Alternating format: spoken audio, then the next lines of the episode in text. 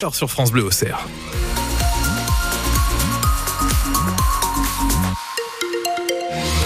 Lyon toujours en vigilance jaune pour euh, neige et verglas. Attention, c'est compliqué sur la route. On va faire un point très complet sur euh, votre circulation. Dans votre journal de 9h, côté température, ce matin, eh bien, il fait frais de moins 4 à moins 1 degré. Cet après-midi, la maximale sera à 0 degré. C'est Julien Penaud qui présente votre journal de 9h. Et Julien, les agents du conseil départemental sont en ordre de bataille sur les routes de Lyon. Pour dessaler et rendre praticables les routes qui sont confrontées actuellement au verglas et à la neige depuis tôt ce matin. Et à 7 h Isabelle Rose, toutes les saleuses sont sorties. Oui, les 36 saleuses du département tournent actuellement dans toute Lyon. Toutes les unités basées à Tonnerre, Avalon, Toussy, Auxerre, par exemple, sont en train de traiter les chaussées. À cette heure, la situation la plus critique reste dans la Vallonnée, notamment sur la D10 et la D33 dans le secteur de Vézelay et Carré-les-Tombes, les points les plus hauts du département. Partout ailleurs, on peut rouler, mais avec prudence, bien sûr. Les routes ont été salées ou sont en train de l'être dans le Tonnerrois, notamment la puisée dans le secteur de Toussy. Un salage est également en cours dans l'Auxerrois entre les lieux dits La Cave et les Courlis. La situation risque d'être délicate toute la journée car il n'y a pas de dégel annoncé pour l'instant. Les températures vont rester négatives jusqu'à ce soir. Et du côté des autoroutes, prudence sur l'A19 à hauteur de Sens, l'A12 et l'A13 sont elles complètement fermées à cause de la neige. Six départements sont classés en orange pour neige, verglas et 400 km de bouchons sont comptabilisés sur les routes d'Île-de-France. Six places d'hébergement d'urgence euh, supplémentaires ouvertes par la préfecture pour faire face à ce froid. Les maraudes vont également se renforcer à Auxerre et à Sens. La vague de froid qui doit atteindre son pic aujourd'hui.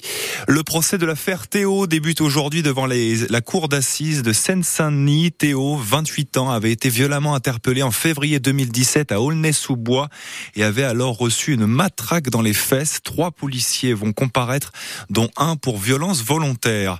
Le comédien et metteur en scène Philippe Cobert, visé par une enquête préliminaire pour atteinte sexuelle sur mineur de plus de 15 ans, une jeune comédienne a porté plainte contre lui pour des faits qui remontent à 2012. Elle, avait été, elle était alors âgée de 16 ans et lui de 61 ans. Elle, il reconnaît avoir eu une relation intime avec elle, mais réfute toute pénétration. Un conteneur de chantier est parti en fumée hier à l'entreprise Concept Car de Saint-Valérien. Il n'y a pas eu de blessés. Le feu viendrait d'un problème électrique. 9h03, vous écoutez bien sûr France Bleu au Cerf.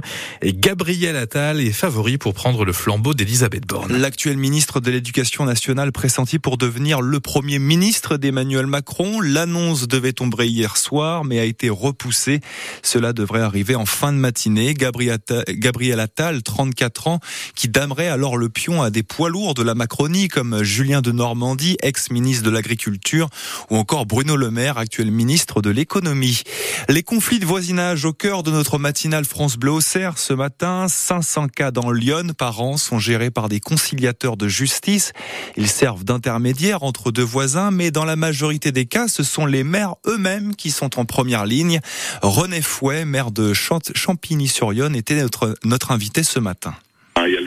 Qui, qui se sent un petit peu gêné, qui vient, et donc euh, on, on, fait venir la partie adverse, mais c'est pas toujours simple. Hein. À un moment, on est obligé d'appeler le conciliateur pour venir essayer de résoudre le problème, mais souvent ça se résout quand même. Mais c'est compliqué quand les gens ne veulent pas faire un effort. De toute façon, dès l'instant qu'on part plus d'un sens que de l'autre, sans parler de prendre parti pour une personne ou l'autre, euh, la partie adverse euh, se dit que bah, il y a un favoritisme, que voilà le maire il préfère une personne par rapport à l'autre.